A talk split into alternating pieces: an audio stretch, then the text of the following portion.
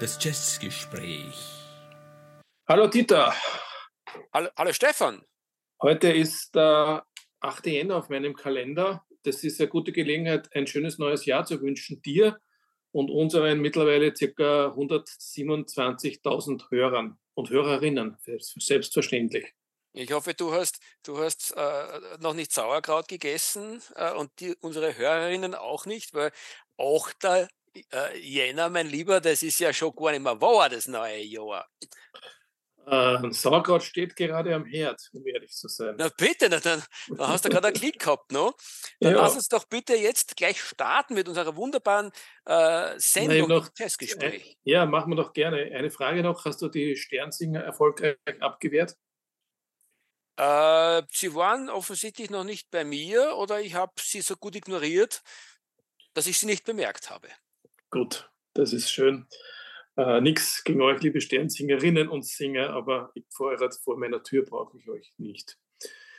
Ähm, ja, bevor wir zum eigentlichen Thema kommen, habe ich mir gedacht, es ist ein guter Zeitpunkt, um einen Rückblick auf das Jahr 2022 zu machen und jener zu gedenken, die wir in der Jazzwelt verloren haben heuer.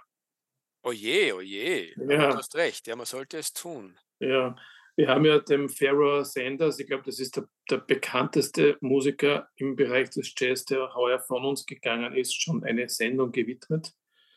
Wir waren sehr überrascht und traurig über das sehr, sehr rasche und frühe Ableben der Jamie Branch. Aber ein paar sind uns, aus den, äh, sind uns durch die Lappen gegangen. Wir haben zum Beispiel auch äh, einen Graham Moncur den Dritten, der uns verlassen hat. Das ist mir gar nicht wirklich bewusst gewesen und tut mir wirklich weh, weil das ist einer meiner Lieblingsmusiker. Richtig, dem werden wir auch irgendwann eine Sendung widmen. Der hat zwar äh, sehr wenig Gelegenheit gehabt, unter seinem Namen oder unter seiner Leitung Alben aufzunehmen, aber er hat eigentlich bei vielen maßgeblichen Alben mitgespielt. Und ich habe so ein bisschen einen vagen Verdacht, dass er vielleicht heute auch eine kleine das Rolle Das könnte schon könnte. sein, ja, ja. Er ist Mitte 80 geworden, also äh, hat wenigstens ein schönes Alter erreicht. Na gut, wer ist noch von uns gegangen, traurigerweise, Stefan? Ramsey Lewis zum Beispiel. Einer der Jazzmusiker, der mit, wie hat das, das geheißen, einen, einen wahnsinnigen Hit hatte. Ähm, ich habe es vergessen, wie, das, wie dieser Song heißt. Äh, und diejenigen, die sich auskennen und den jetzt, uns jetzt zuhören, die werden sich denken, Gottes Willen, was haben wir denn heute für Leiden ähm, am Ohr? Äh, wie hat denn dieser geheißen? Der, der In-Crowd, glaube ich, hat der Song geheißen. Ramsey Lewis, hm? sagt er nichts? Ja. Gut, also äh, ich sehe nur blasses Staunen. Dann darf ich weitergehen zu jemandem, den du wahrscheinlich doch kennst, nämlich äh, unsere liebe Betty Davis. Das tut auch weh. Das ist auch eine tolle Musikerin gewesen. Ja, eine, eigentlich mehr eine Funk-Sängerin, denn, denn eine Jazz-Sängerin und hat vier tolle Alben. Und für die, die es jetzt nicht gerade präsent haben, äh, Davis tatsächlich, weil sie die Gattin von Miles Davis war. Genau, aber das, das ist nicht der Grund, warum wir sie hier ehren, sondern es geht um ihre Musik. Ja, tolle Musikerin, die auch den Miles Davis sehr inspiriert hat. Vielleicht sogar ja. mehr ihn als er sie. Dann haben wir verloren den Bruder von Albert Mangelsdorf. Äh, ich weiß seinen Vornamen nicht, ich habe ihn vergessen, aber der war auch Jazzmusiker. Mhm. Äh, ja, was mich auch erstaunt hat, der, der Sohn vom ähm, Don Cherry hat auch das Licht ausgeschaltet. Oh je. Ja. Der war sicher noch nicht allzu alt. Nein, der war sicher noch nicht allzu alt, das ist richtig. Ja, es sind dann weitere, es sind sicher Hunderte. Wir haben keine Zeit, die aufzuzählen und viele davon kenne ich auch nicht. Ja, aber Stichwort, Stichwort von uns gegangen, Stefan, weil unser äh, Künstler des heutigen Gespräches ist leider Gottes auch viel zu früh von uns gegangen. Nicht dieses Jahr, sondern viel, viel früher schon, im zarten Alter von 75 äh, und hat aber trotzdem ein, ein bemerkenswertes äh, Werk hinterlassen bis knapp vor seinem Tod. Es handelt sich um den wunderbaren, einzigartigen und großartigen Robert Bobby Hutcherson.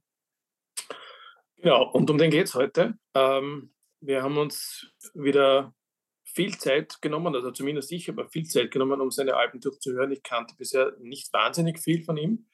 Ich habe mich vor allem auf die 60er und 70er Jahre konzentriert und ich muss sagen, das wird wieder eine Sendung, äh, dessen, deren Vorbereitung für mich äh, ins Geld gehen wird. Weil da sind doch einige Alben dabei, hm, da kann ich leider mich nicht zurückhalten, die muss ich nachkaufen. Wird aber ohnehin schwierig werden, weil es, was, soweit ich den Markt überblicke, gibt von Bobby Hutcherson jetzt äh, auf LP nicht wahnsinnig viel. Vieles ist nicht wiederveröffentlicht, beziehungsweise wenn es wiederveröffentlicht wurde, dann gibt es die auch schon nicht mehr.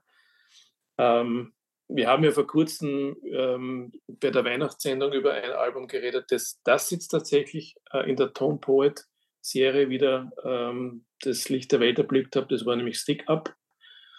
Ähm, aber ansonsten schaut es schwarz aus. Ja, äh, und zwar interessanterweise durchaus nicht nur am Vinyl, sondern auch am CD-Markt. Ähm, wobei es so ist, dass jetzt äh, so peu à peu wieder äh, äh, seine, seine, vor allem seine frühen großartigen Blue Note Werke, wir werden dann gleich darauf kommen, jetzt äh, wieder aufgelegt werden. Also es ist durchaus möglich, neben das Stick Up jetzt zum Beispiel die Happenings abzugreifen, die Dialog, die Components, die Oblique. Also die äh, tauchen auf und demnächst wird äh, eine weitere rausgegeben, eine Harold Land Kooperation, die San Francisco. Zu allen werden wir sicher später jetzt oder jetzt gleich noch ausführlicher kommen. Genau, wollen wir uns vielleicht mal kurz mit dem Instrument auseinandersetzen, das der Bobby Hutcherson spielt. Ja, äh, bis zu einem gewissen Grad, er ist ein Vibraphonist, äh, äh, äh bis zu einem gewissen Grad äh, ist für mich persönlich eigentlich dieses durchaus eher nicht so wahnsinnig gebräuchliche Instrument im Jazz. Nämlich, also es ist sehr wohl gebräuchlich, aber es gibt eigentlich gar nicht so viele Superstars äh, äh, im, im Jazzbereich, äh, die Superstars des Vibraphons sozusagen. Und für mich persönlich und ganz subjektiv ist der Bobby Hutcherson äh, der Master, der Masters auf dem äh, Vibraphon. Die wenigen anderen, die es gegeben hat, die sozusagen auch Größe gehabt haben, haben es aber durchaus in sich. Es handelt sich immerhin um Leute wie den Will Jackson ähm, oder den großartigen, ähm, wie heißt er doch gleich, hilf mir aus. Äh, na, großartig finde ich jetzt nicht. Ich weiß nicht, ob du den Lionel Hampton meinst oder nicht. Den Lionel Hampton, genau. Ne, aber ja, ich meine, er ist natürlich ein großartiger Musiker, aber es macht nicht die Musik, die ich ja. gerne höre. Äh, das, ist so, das ist so der Plattenbestand meiner Eltern, ja, der dort ja. übergeblieben ist. es gibt dann noch den, den Red Norvo, den kenne ich aber auch nur namentlich. Red Norvo auch sehr gut, ja, muss man sagen. Es ist toll. Und ich denke, der Victor Feldman hat nicht nur äh, Piano gespielt, sondern auch Vibraphon. Also es gibt schon einige, einige durchaus maßgebliche Musiker, die wirklich äh, äh, was drauf hatten, wenn es auch wenige waren. Das waren alles Größen. Äh, und trotzdem war unter diesen aus meiner Sicht der Bobby Hutcherson der Größte. Ähm, nicht nur, weil er die zeitgemäßeste Musik gemacht hat und am stärksten Einfluss genommen hat, eigentlich auf die Entwicklung des Jazz mit seinem Vibraphon, sondern weil er einfach auch ein wirklich genialer Musiker war, dem vor allem eine Qualität eigen war. Ähm, er ist nicht nur selber ein großartiger Musiker gewesen, sowohl was äh, Komposition als auch was seine Technik und seine Inspiration ähm, äh, am Instrument selber betrifft, sondern er hat ein Talent gehabt, ähm, sowohl, äh, wie soll ich sagen, mediokre äh, Jazz-Zeitgenossen, als auch die ganz, ganz Großen neben sich zu scharen und sie zu Sonderleistungen herauszufordern. Und das aber eben nicht nur auf seinen eigenen Werken, sondern er hat auch ähm, ein, ein riesiges Kompendium an wirklich bahnbrechenden Meilensteinen der Jazzgeschichte ähm, als, als Sideman, als Mitmusiker äh, hinterlassen. Und das sollte man zumindest dann taxativ aufzählen, was wir da nicht vergessen sollten. Wenn wir dazukommen, da musst du ein bisschen weniger reden. Naja, alles gut, alles gut, alles gut. man, man hört zum, mich sprachlos. Vielleicht noch zum, zum, zum Instrument selber. Vibraphon ist ein, ein Metallschlaginstrument, also die Tasten sind aus Metall im Gegensatz zum Xylophon. Und das, das Vibrato beim Vibraphon wird durch, soweit ich es verstanden habe, elektrische Klappen erzeugt. Und das Vibraphon hat natürlich auch die interessante Qualität, wenn man sozusagen jetzt quasi äh, musiktheoretisch oder vielleicht sogar äh, instrumentengeschichtlich betrachtet, dass es im Jazz so ein bisschen ähm, ein Bindeglied ist in der Rhythmusgruppe äh, zwischen dem Schlagzeug und dem äh, Piano. Es ist nämlich, hat sowohl die harmonischen Eigenschaften eines Pianos, die melodischen harmonischen Eigenschaften, als auch eben die rhythmischen Eigenschaften eines Schlagzeugs. Äh, und wie gesagt, damit ist es irgendwo so ein bisschen ein Bindeglied. Ähm, und äh, was der Bobby Hutcherson auch ganz großartig verstanden hat, ist, dieses Instrument genau mit diesen beiden Qualitäten einzusetzen. Und er hat äh, auch sehr, sehr maßgebliche äh, Werke eingespielt mit, mit Musikern, äh, die Großmeister des, des Pianos gewesen sind, der, der, Keyboards gewesen sind. Also das geht sich super gut aus. Äh, und auch die Schlagzeuger, die er da um sich versammelt hat in seinen diversesten ähm, Aufnahmen, sind allererste Sahne gewesen. Also sozusagen quasi damit wäre gleich die Frage geklärt, naja, ist es dann so, wenn man Vibraphon spürt, dass irgendwo das Piano in den Hintergrund treten muss oder das Schlagzeug eine untergeordnete Rolle spielen muss? Na, mitnichten. Wir werden, wie gesagt, dann sicher Beispiele dafür finden. Ja, also kurz gesagt, er hat, er hat beide Instrumente nicht verbannt in seinen Aufnahmen. Das Klavier gibt es sehr oft, das Schlagzeug gibt es immer. Ähm, es gibt eine Aufnahme, zumindest eine, die ich kenne, da gibt es gar kein anderes Instrument, sondern nur Schlag äh, Tasten, also Schlaginstrumente, die der Oberboyatschens alleine spielt. Da kommen wir dann am Schluss noch dazu. Mhm. Gut, äh, es gibt eigentlich, äh, wenn man die 60er Jahre anschaut, nur ein Label, äh, auf dem der Bobby Hutcherson aufnimmt, das ist Blue Note. Soweit ich das jetzt im, im Auge habe und richtig ähm, verstanden habe und gesehen habe. Äh, das heißt, eines der wichtigsten Jazz-Labels hat den Bobby Hutcherson ähm, verpflichtet. Eigentlich ähm, würde das möglicherweise gar nicht ähm, stattgefunden haben, wenn nicht der Milt Jackson und vielleicht auch vor der Lionel Hampton Erfolg gefeiert hätte, weil das ist ja ein Instrument, hm, das man jetzt nicht unbedingt ähm, einem Leader zuschreibt, einer Band. Also ich wage die Behauptung, ich, ich, ich verstehe, was du meinst und möchte dir durchaus recht geben. Ich wage trotzdem die Behauptung, äh, selbst wenn es mit Jackson und vorher Lionel Hampton nicht gegeben hätte, äh, oder nicht mal vorher, ich glaube, die sind ja äh, durchaus auch zeitgleich gewesen, ähm, äh, wenn, wenn das Vibraphon im Jazz nur für den Bobby Hutcherson erfunden worden wäre, dann, dann äh, wäre er derjenige gewesen, der ihm den notwendigen Raum gebracht hätte, weil er wirklich auf so eine umfassende, tolle Art und Weise Musik gemacht hat mit dem, mit dem Ding. Ähm, das ist wirklich äh, großartig. Und wie du richtig sagst, ähm, es hat sich ganz, ganz viel von seinem Werk ähm, äh, eigentlich zwischen, ich sage mal, Mitte der 60er bis Ende der 60er, könnte man sagen, abgespielt, alles auf Blue Note. Auch viele der Sachen, wo er Sideman gespielt hat, sind in Blue Note, auf Blue Note eingespielt worden. Und es ist nur deswegen nicht das Einzige, worüber wir heute reden sollten, weil der ähm, Bobby Hutcherson wirklich bis knapp vor seinem Tod ähm, auch in den späteren Jahrzehnten dann äh, bis hinein in die, in die äh, fast in die Jetztzeit, also bis vor wenigen Jahren, äh, Großartiges auf anderen Labels äh, und in anderen sage ich mal, musikalischen Epochen geleistet hat. Aber das war schon einmal wirklich ähm, diese, diese genannten fünf Jahre, die waren schon einmal wirklich äh, bahnbrechend. Und im Grunde genommen könnte man auch sagen, ähm, etwas despektierlich, ähm, seine zweite Platte ist bereits der Schlag gewesen, ähm, wo er eigentlich alle Wünsche erfüllt hat. Äh, für mich eigentlich seine, seine, seine also wenn man sagt, seine tollste Platte ist, das wird es seinem, seinem riesigen Övre nicht gerecht. Aber die Platte, die Inselplatte, die ich sozusagen quasi mitnehmen würde und die ich empfehlen würde, äh, wenn man sich vom Hutcherson, wie wir schon so oft gesagt haben, nur eine Platte zulegen möchte, es handelt sich um die Dialogue aus dem Jahr 1965. Mhm. Äh, ich greife noch kurz äh, zurück in die, in die Vergangenheit. Äh, die erste Aufnahme unter seinem Namen, die ich sehe, ist der Kicker das ist zwei Jahre zuvor entstanden, äh, mit einer interessanten Besetzung, weil da war der Joe Henderson am Schla ähm, Saxophon und der Grant Green an der Gitarre beteiligt. Und übrigens äh, ein gewisser Duke Pearson, von dem wir auch schon gehört haben im Zusammenhang mit Weihnachtsliedern, die verjazzt wurden. Mhm. Ähm, The Kicker ist ein klassisches Hardpop-Album. Ähm, nichts daran auszusetzen, aber auch jetzt äh, nichts, was man besonders hervorheben müsste.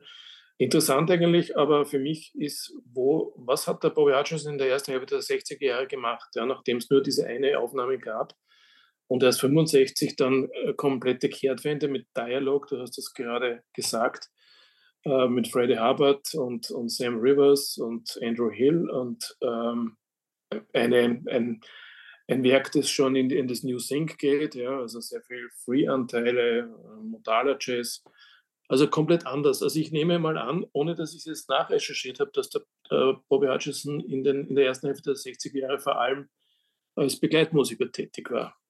Aber das weißt du wahrscheinlich besser. Ähm, ja, wobei man sagen muss, dass er eigentlich äh, in dieser Zeit, wenn ich mal da kurz auf meine Liste schaue, oh ja, doch, da hat er schon, da hat er sich schon sehr, sehr, sehr wichtig gemacht.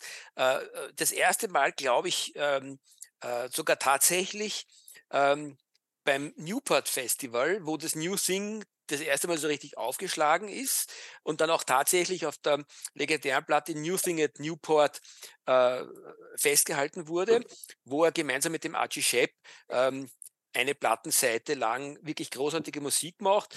Die zweite Seite gehört er dem John Coltrane Quartett. Uh, und ich glaube, es ist fast Common Sense unter den, auch durchaus unter den Fans von John Coltrane, dass ähm, die New Thing at Newport, dass da die die Seiten, wo der Archie Shepp mit dem Bobby Hutcherson spielt, eigentlich die fast noch spannendere ist. Also da ist er das erste Mal aufgeschlagen, 1960. Ähm, Entschuldigung, nur kurz unterbrechen. Also äh, sie ist nicht nur fast, sie ist tatsächlich die spannendere. Das haben wir ja schon in der Sendung über Archie Shepp festgestellt, dass diese zweite Seite eigentlich die bessere ist. Mhm. Äh, es gibt natürlich auch mittlerweile die, die Colt, das Coltrane-Konzert zur Gänze von Newport auf einer anderen äh, Ausgabe und auch gut, aber auf, gerade auf der ist, ist, es, ist es der Shep-Beitrag der bessere. Ja. Naja, und dann ist es eigentlich, äh, hätte ich nur mehr eine zweite zu bieten aus dem Jahr 1962, wo er als Begleitmusiker aufgetreten ist, äh, eines gewissen Eric Dolphy, äh, nämlich auf der Iron Man. Und mit unserem geliebten Eric Dolphy hat er dann äh, weitere zwei Jahre später, in unserem Geburtsjahr 1964, ähm, die, eines der bahnbrechendsten Jazzalben überhaupt gemacht, nämlich Out to Lunch. Genau, womit wir schon bei, den, bei, den, bei seinen ähm, Highlights äh, als Sideman sind. Okay, na, gehen wir kurz zurück äh, zu seiner Diskografie. Also 65 das Dialog-Album, das sticht schon heraus, also nicht nur von der Qualität her, sondern auch, weil, weil die Musik anders ist. Weil 66, das ist eigentlich jetzt eines der produktivsten Jahre äh, des Bobby Hutchinson, zumindest äh, wenn man das an seinen Veröffentlichungen misst. Äh, Gab es gleich drei Alben, äh, Happenings, Stick Up und äh, Components Wobei ich nicht weiß, ob die jetzt alle im Jahr 66 aufgenommen wurden oder vielleicht auch schon ein bisschen früher und dann ist im Jahr 66 wohl äh, als, als Folge des Krisenerfolgs von Dialog erschienen sind. Die gehen aber wieder weg vom, vom Free und, und vom, vom New Sync und gehen wieder in eher konventionellen Hardpop äh, was jetzt auch nicht äh, negativ zu urteilen ist, aber es ist, es ist eine Abwendung wieder von Dialog. Wobei es so ist, dass, äh, dass bei all diesen Platten das New Thing nicht ganz weg ist, sondern sich meistens auf zumindest einem Stück ansatzweise wiederfindet, äh, was ein bisschen sicher auch mit der modalen Spielweise des Bobby Hutcherson zu tun hat und natürlich auch mit dem Vibraphon an sich, dass ja eigentlich diese, wie soll ich sagen, sehr rhythmische, abstrakte äh, Spielweise des Jazz durchaus begünstigt. Und der Bobby Hutcherson hat es zu einer echten äh, Meisterschaft gebracht. Mhm. Ja, ja, da könntest du natürlich recht haben. Ja. Die, die Musiker, die wir da haben, ich, ich zähle es jetzt nur beispielhaft auf. Äh, wieder mal der Joe Henderson, Freddie Hubbard kommt wieder ins Spiel, aber ähm, erstmals auch der äh, Herbie Hancock am Klavier 66 auf zwei Alben. Äh, und das ist genau das, was wir eigentlich von Beginn an schon gesagt haben. Das, das Vibraphon, das, das Mr. Hutchison ersetzt das Klavier nicht, sondern beide Instrumente bereichern einander. Tatsächlich, ja, so ist es. Ja. Ähm, ja, aber was danach kam, ist, ist, ist, ähm, ist nicht weniger gut, vielleicht nicht mehr ganz so spektakulär, aber trotzdem alles wirklich erste Sahne, alles weiterhin auf Blue Note erschienen. Ähm, interessanterweise in den nächsten Jahren, äh, ich sage mal so 67 bis, bis, bis, bis eigentlich bis, ja, 67 bis 69, 70, ähm, war der Bobby Hutcherson so produktiv, dass einige der Werke, die in der Zeit entstanden sind, dann in den Archiven verschwunden sind und zu späteren Zeiten teilweise zehn, manchmal sogar noch äh, länger gebraucht haben, bis sie dann auf den Markt geworfen wurden. Ähm, aber beschäftigen wir uns vielleicht mal zunächst mit ähm, einem oder, oder mehreren Werken, die tatsächlich auch wirklich gleich in der im Produktionsjahr erschienen sind. Das wäre dann nämlich zum Beispiel die, die Oblique, auch eine sehr schöne äh, Platte. Ähm, die Total Eclipse, ähm, die ich persönlich äh, eigentlich sehr gerne mag und wo er das erste Mal, wenn ich mich nicht irre, mit dem Harold Land äh, am Saxophon äh, eine Kooperation eingegangen ist, die dann noch viele Jahre lang angehalten hat und zu, zu sehr spannenden äh, Werken geführt hat. But stop, who is Harold Land? naja, ein, ein, ein Saxophonist, ähm, der in Wirklichkeit unter eigenem Namen, glaube ich, gar nicht einmal so besonders äh, in den Köpfen der, der, der Jazz-Community äh, präsent ist. Also obwohl, er, obwohl er im Übrigen, äh, ich habe das recherchiert, ein Riesenwerk äh, hinterlassen hat. Mhm.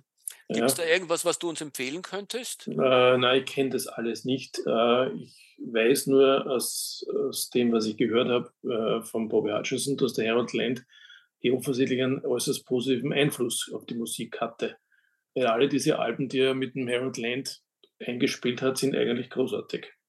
Absolut, wobei äh, das Charmante an der Geschichte auch ist, finde ich, dass äh, er mit dem Harold Land dann eigentlich den Sprung hineingemacht hat in die beginnenden 70er Jahre, wo dann die Fusion gekommen ist. Und er hat es äh, mit dem Land und durchaus auch mit anderen geschafft, ähm, nicht in Beliebigkeit abzugleiten, sondern auch erstens einmal immer nebenbei äh, modale Aspekte im Spiel beizubehalten, oft sogar ähm, Free Jazz äh, Motive äh, und Free Jazz Spielweisen sozusagen daneben äh, bestehen zu lassen. Das gefällt mir an der San Francisco aus dem Jahr 1970 nämlich besonders gut. Äh, wo sich der Free Jazz durchaus neben sehr groovigen äh, Fusion-Nummern äh, findet. Eine von den Platten, die übrigens in den nächsten Wochen als Vinyl herauskommen wird. Und sollte man sich, glaube ich, wirklich vornehmen, die gleich zu kaufen. Ja, aber erst noch mir. Bitte gerne. Zwei Stiegeln werden es schon noch für uns ja, haben. Zwei werden es noch haben, ja. ja. Äh, ein ganz, ganz tolles Werk von ihm, das ebenfalls mit Harold Land entstanden ist, im Jahr 1969, ist Now. Sehr ungewöhnlich. Now ist, now, Entschuldigung, ich wollte nicht unterbrechen. Hm? Mach's. Ich wollte nicht, also Now ist, ist ein Album, das für mich eine Offenbarung war. Äh, lustigerweise ist, ist die Musik darauf äh, überhaupt nicht vergleichbar mit an, allen anderen Aufnahmen, die der Bobby Hutcherson gemacht hat, weder vorher noch nachher, noch um diese Zeit. Ähm, Now ist ein politisches Album, es kommt äh, ein Sänger dazu, ähm, ich habe jetzt die Texte nicht im Kopf, aber es geht wohl um politische Botschaften. Äh, es ist ein Album, das äh, in der Jazz-Community, wenn ich das jetzt so sagen darf, nicht allzu hoch bewertet ist. Ähm, aber für mich ist es so abwechslungsreich äh, und äh, dass, dass ich das Album unbedingt brauche. Leider gibt es das nicht. Und da kann ich nur an Blue Note appellieren, bitte wieder veröffentlichen. Also ich schließe mich dir voll inhaltlich an. Äh, es ist so ein bisschen in der Black Panther-Bewegung und in der politischen Richtung des Jazz, die ja auch vom Archie Shepp sehr stark äh, gefordert und gefördert wurde, äh, bis, äh, beheimatet. Äh, der Sänger ist der The Right Reverend Eugene McDaniels, der später als Gene McDaniels dann auch noch äh, als Sänger aufgetreten ist. und äh, tatsächlich, äh, wie du richtig sagst, ganz eigenständiger Stil, äh, hat aber gar nichts äh, abge Abgeklatschtes, wie so manche von diesen Black Panther-artigen äh, Jazzversuchen von durchaus auch großen Jazzgrößen wie dem Archie Shepp. Da tue ich mir manchmal schwer damit und das ist ein durchwegs spannendes Album, das aber nicht zuletzt auch davon lebt, dass sich wirklich ähm, der Harold Land äh, am Saxophon und der Bobby Hutcherson ähm, äh, Improvisationsduelle äh, liefern, die, die vom Feinsten sind. Also das ist so kreativ, was die beiden da ähm, durchwegs die gesamten beiden äh, Plattenhälften äh, abwechselnd äh, da loslassen. Ein großes Vergnügen. Ich habe ein bisschen den Eindruck, äh, ich mag mich ja komplett irren, aber subjektiv gesehen liegt es daran, dass Bobby Hutcherson offensichtlich da sehr mit, mit großem Ernst an die Sache rangegangen ist, während der Archie Shepp ja in seinem ganzen Werk immer die Ironie äh, mitspielen lässt. Und wenn man dann in Richtung Politik und, und politische äh, Botschaften geht, dann passt die Ironie nicht ganz äh, rein, weil das Ganze wird dem dann beliebig äh, wenn wieder irgendwelche Einsprengsel von, von, von Blues oder von, von ähm, Populärmusik oder was kommen. Das habe ich beim Soul, ja. Mhm. ja, mhm. ein bisschen den Eindruck. Und deswegen war das nie, also das, was er in den 70er Jahren gemacht hat, äh, zumindest in der Zeit, über die wir jetzt gerade reden, so also richtig harmonisch. Ja. Und das, das hört man beim Bobby Hutcherson überhaupt nicht. Das ist ein sehr interessanter Gedanke, den du da einbringst, äh, wo ich dir absolut beipflichten möchte. Das Lustige ist, dass wir beide, und ich kann mir gut vorstellen, viele unserer Hörerinnen und Hörer, äh, Ironie und Schmäh sehr schätzen, äh, nämlich nicht nur in dem Leben, sondern durchaus auch in der Musik.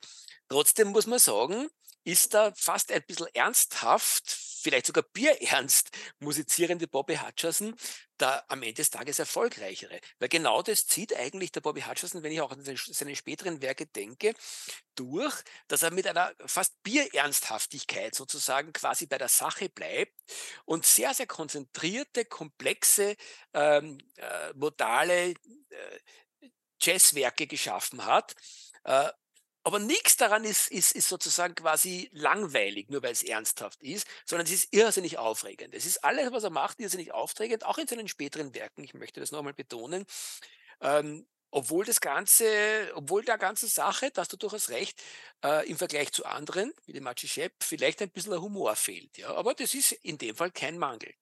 Ja, in dem Fall ist es, glaube ich, auch kein Mangel. Ja, ja diese Zusammenarbeit mit Harold Land hat eigentlich nur drei Jahre gedauert oder knappe vier Jahre, wenn man 68 noch dazu nimmt. Now haben wir, haben wir erwähnt. San Francisco äh, haben wir insofern äh, erwähnt, dass wir gesagt haben, das Album wird in Kürze erscheinen und ich werde es mir ganz bestimmt kaufen. Äh, es ist, geht in eine andere Richtung als Now. Äh, ist, ähm, wie würdest du das sagen? Es ist eigentlich ist es, ist es Fusion. Der Beginn es ist, von Fusion, ist, ne? Wie ich schon sagte, es ist Fusion, es ist der Beginn, sie steigen voll in die Fusion-Welle ein, die da gerade äh, heranbricht. Aber wie gesagt, äh, es ist eben wie so oft beim Bobby Hutcherson, ähm, dass er äh, eigentlich seine, seine Produktionen, damals waren sie eben noch Platten, durchaus splittet ein bisschen. Ähm, früher waren es dann sehr oft, äh, war es eine, ein Splitting zwischen äh, New Thing, Schrägstrich Free Jazz äh, und ähm, ich sage mal Hardbop, modalen Jazz. Äh, später, wie eben auch auf der San Francisco, ist es dann ein Splitting zwischen halb Fusion und halb modal Free, würde ich mal sagen. Das findet sich bei ihm immer wieder wie gesagt, auch bei seinen früheren Werken, wo du gemeint hast, ähm, dass es sehr oft dann straighter Hardbop war. Er hat es nie ganz konsequent durchgezogen. Er hat immer ein oder zwei Nummern gehabt, die dann auch eben die andere Seite bedient haben.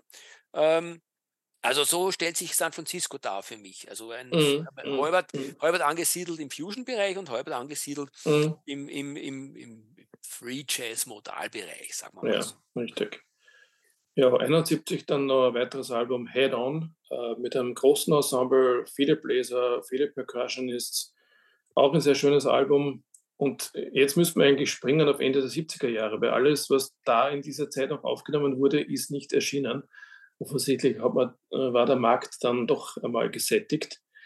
Äh, und die Aufnahmen, die, die im Archiv verschwanden, wurden aber dann Ende der 70er Jahre doch veröffentlicht, Gott sei Dank. Das ist, glaube ich, Spiral, äh, wieder mit Harold Land und Medina. Und Patterns weiß ich jetzt nicht, wie alt diese Aufnahme ist. Patterns ist aus dem Jahr 1968 und wurde 1980 rausgegeben. Hast du okay, also das war, war ein, ein ja. Album vor Heroes Land eigentlich. Ja, ja. Alle Alben auch absolut empfehlenswert. Ähm, mir hat das alles gut gefallen.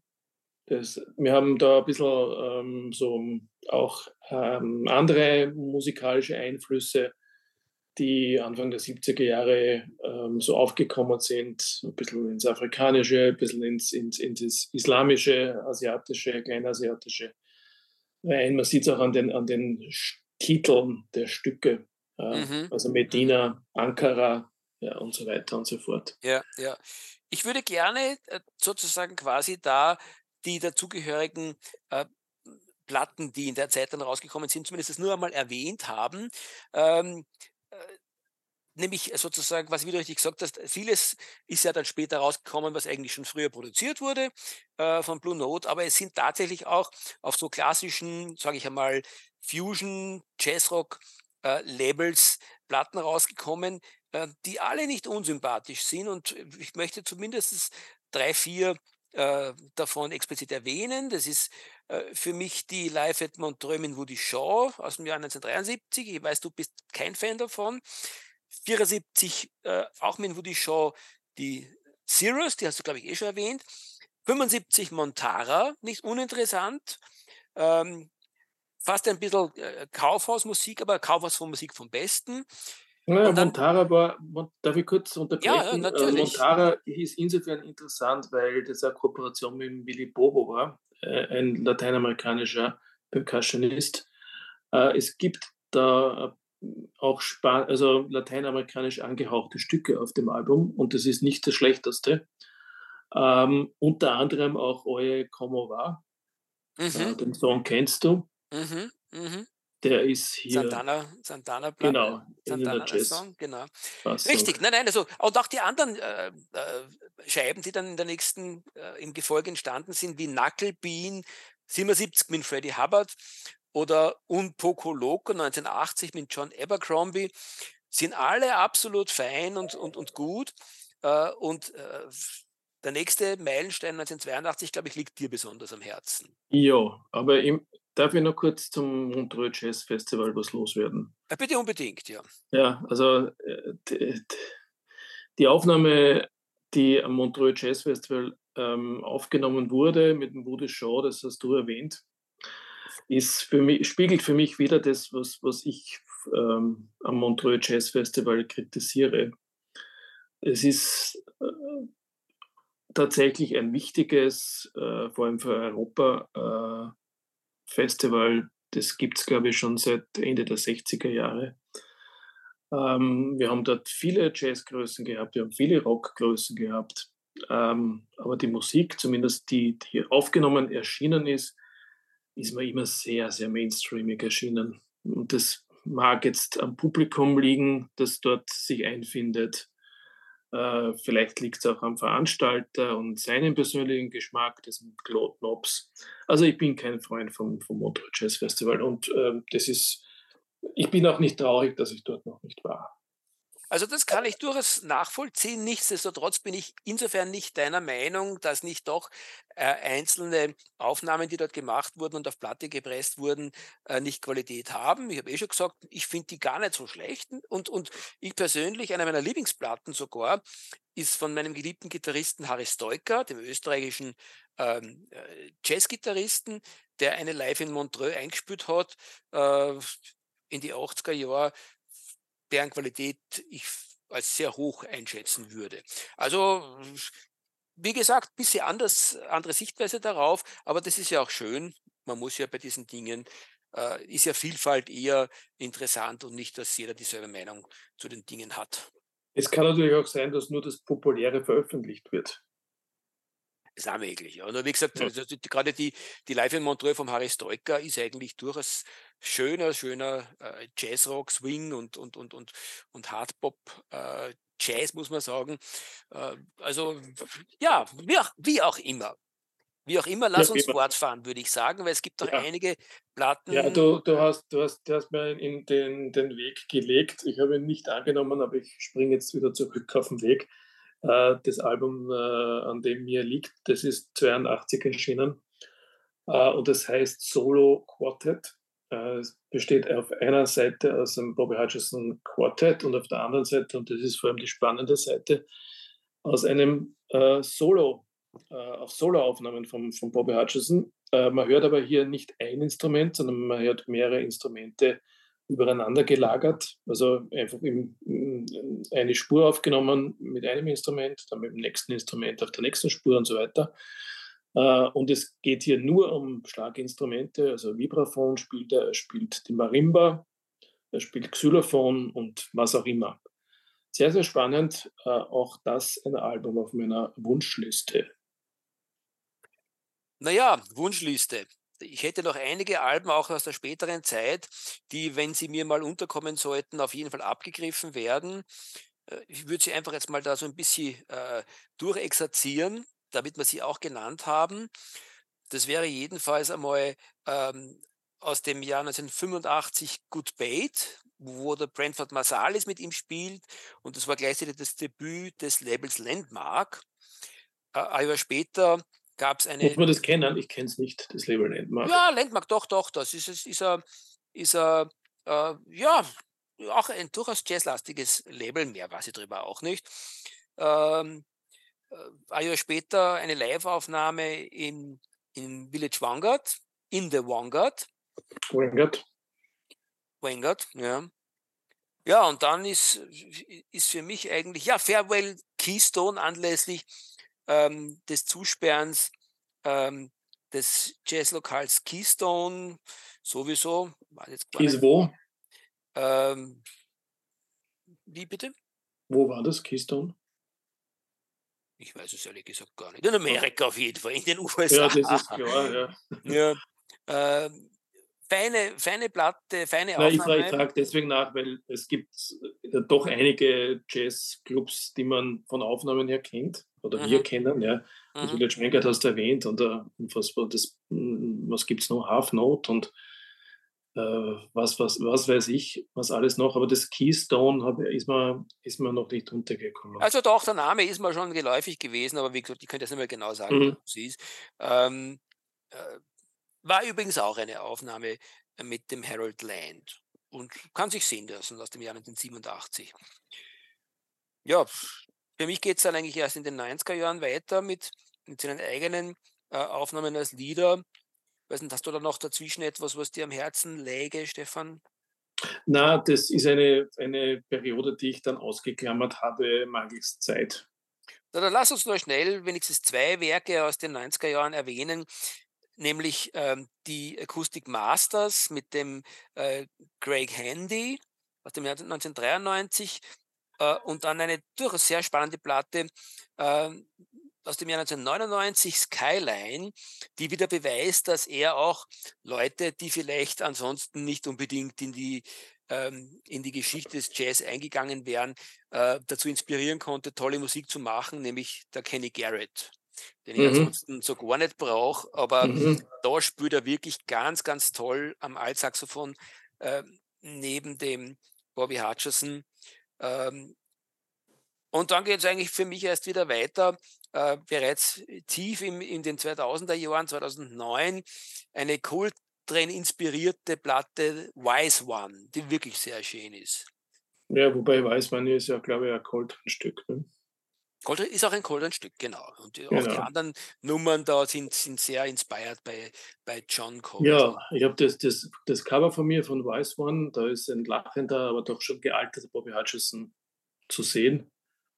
Mit, mhm. sehr blank, mit sehr blankweißen Zähnen und den Schlagstöcken, wie immer die genau heißen, vom Vibraphon.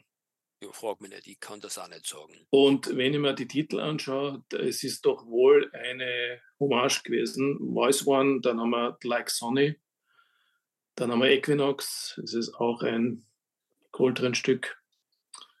Uh, Spiritual, Out of This World, Dear Lord, das ist eigentlich alles Coltrane.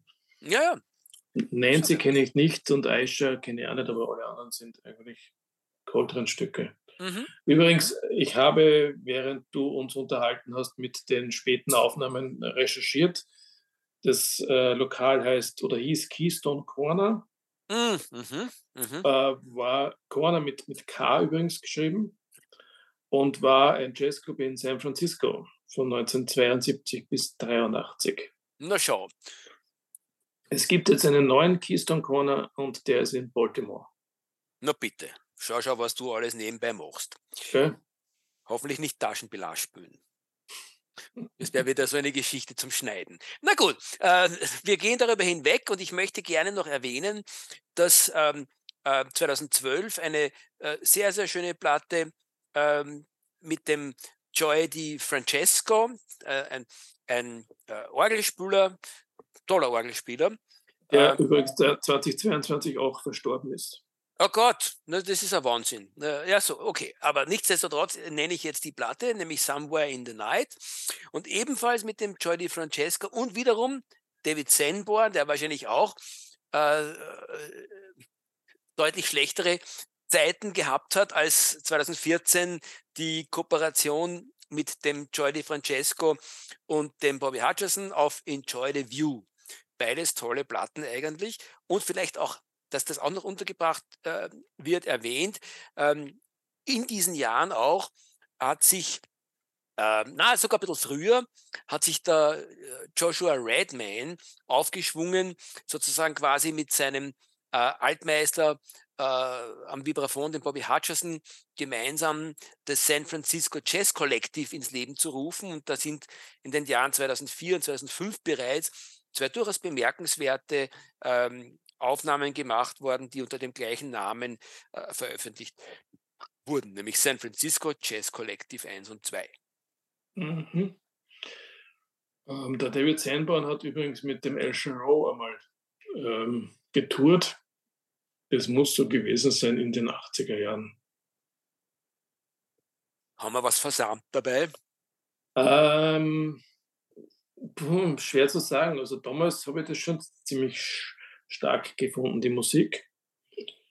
Äh, ich weiß nicht, ob ich es heute noch hören gut, würde. Ja. Ja. Nein, nein, nein das, hat ja auch seine Phasen gehabt. Ja, ja, na, du hast vollkommen recht. Das seine schlechten. Ja. Und ich habe auch durchaus die ein oder andere Seinbahnplatte zu Hause und ähm, erstens einmal konnte auch der hervorragend bebobbeln. Ähm, aber man muss auch sagen, dass er, dass er durchaus hochwertige äh, Platten des Fusion gemacht hat, die Standards gesetzt haben. Und äh, ja, okay, vieles davon ist eben, wie schon so oft erwähnt, Kaufhausmusik, aber die Sendbahn-Geschichten, äh, sicher zwei, drei Platten sind Kaufhausmusik auf höchstem Niveau. Also sehr, sehr leibende, eingängige Geschichten, die man sich, wenn man am Strand liegt, durchaus zum Beispiel sehr, sehr gerne anhören möchte. Aber wir sind eigentlich bei unserem geschätzten Bobby Hutcherson und sollten zumindest dann noch erwähnen, welche bahnbrechenden Alben, ein paar haben wir ja schon erwähnt, ja, das ähm wollte ich gerade sagen. Wir haben noch ein paar Sideman-Sachen, ja. ähm, mhm. die, wir, die wir erwähnen wollten. Und wir wollten ja den Bogen äh, zurück zum äh, Grecan Moncur, dem dritten, schlagen. Grecan Moncur, ähm, ja. Mhm. Mhm. Der ähm, Film mit Jackie McLean gemacht hat. Äh, und da kam auch ein gewisser Bobby Hutcherson vor. Äh, zumindest bei Destination Out. Ganz richtig. Und möglicherweise auch bei Some Other Stuff, bin mir jetzt nicht sicher. Also Some Other Stuff ist, ist, ist Moncur. Ja, also bei die, die, wichtigste Platte vom Gratian Moncur, dem dritten, äh, aus meiner Sicht, äh, nämlich seine wichtigste und genau die, die er mit dem Bobby Hutcherson gemeinsam gemacht hat, aus dem Jahr 1963 ist die Evolution. Ich glaube, du hast es aber eh erwähnt. Und mit Jackie McLean, der großartige ähm, äh, New Thing-Platten in dieser Zeit gemacht hat, gibt es gleich zwei meiner Lieblingsplatten, übrigens auch aus dem gleichen Jahr, 1973. Du hast eh schon gesagt, Destination Out. 63, 63, Entschuldigung. Mhm. Destination Out hast du erwähnt. Und äh, vielleicht noch spannender äh, ist One Step Beyond mit den großartigen Stücken Frankenstein und Ghost Town. Ähm, die auch ohne Bobby Hutcherson nicht das geworden wären, was sie, was sie sind. Ganz großartige ja, und Platten. Da äh, gibt es mir noch ein Stichwort, weil du gesagt hast, äh, Frankenstein oder Frankenstein. Äh, der, der Moncur war auch nicht nur ein toller Posaunist, sondern auch ein exzellenter Komponist. Und viele Sachen, die mit dem äh, Jackie McLean eingespielt wurden, waren aus seiner Feder. Ebenfalls in der Zeit entstanden ist zum Beispiel von Tony Williams, der äh, später ja tolle äh, Fusion-Platten gemacht hat mit seiner Band Lifetime. Und genau dieser Name Lifetime erscheint auch in seinem früheren Werk im Jahr 1964 als eine großartige kammermusikalische New Thing-Einspielung, äh, nämlich eben Tony Williams Lifetime, auch veredelt auf eine großartige Art und Weise von dem Vibraphonspiel von äh, Bobby Hutcherson. Genau. Und bevor wir die anderen 53 Alben auch noch aufzählen, machen wir für heute Schluss, denke ich. Na, lass mich trotzdem, bevor wir Schluss machen, noch erwähnen, dass er großartige äh, Kooperationen mit dem Andrew Hill noch hatte in dieser Zeit. Judgment und Andrew, Rufzeichen dreimal seien hier erwähnt. Und aus den 80er Jahren möchte ich zumindest noch unterbringen, dass er mit dem Farua Sanders, den du heute eh schon erwähnt hast, ähm, äh, auf der Rejoice maßgebliches geleistet hat und eine Platte, die ich wirklich schwerst liebe, aus dem gleichen Jahr, 1981, vom Chico Freeman, Destiny's Dance, ist auch großartige, äh, großartiger moderner Jazz. Ähm, also da ist wirklich äh, Tolles entstanden in unterschiedlichsten musikalischen Richtungen. Gut, das kommt natürlich dann gleich auf die Hörliste Destiny's Dance. Und ähm, während du dein Bier trinkst, darf ich meine, übliche, meine üblichen Hinweise loswerden. Ihr könnt uns hören äh, auf Spotify, sofern ihr ein Abo habt, aber auch ohne Abo geht das, ich glaube nur mit Werbung. Das gibt es auch eine Playlist zur Sendung. Ihr könnt uns hören auf Apple Podcasts oder direkt im Internet äh, auf der Homepage von letscast.fm äh, und auf meinmusikpodcast.de. Auf beiden Seiten gibt es eine Subpage, die das Jazzgespräch beinhaltet. Und das wäre es für heute. Danke, das hast du schön gesagt, lieber Stefan. Hat Spaß gemacht mit dir und mit euch allen da draußen, wer immer ihr auch seid. Ich hoffe doch einmal, die Hoffnung stirbt bekanntlich zuletzt. Gut. Okay. Also, bis zum nächsten Mal. Baba, Baba, Stefan, Baba, ihr da draußen. Tschüss.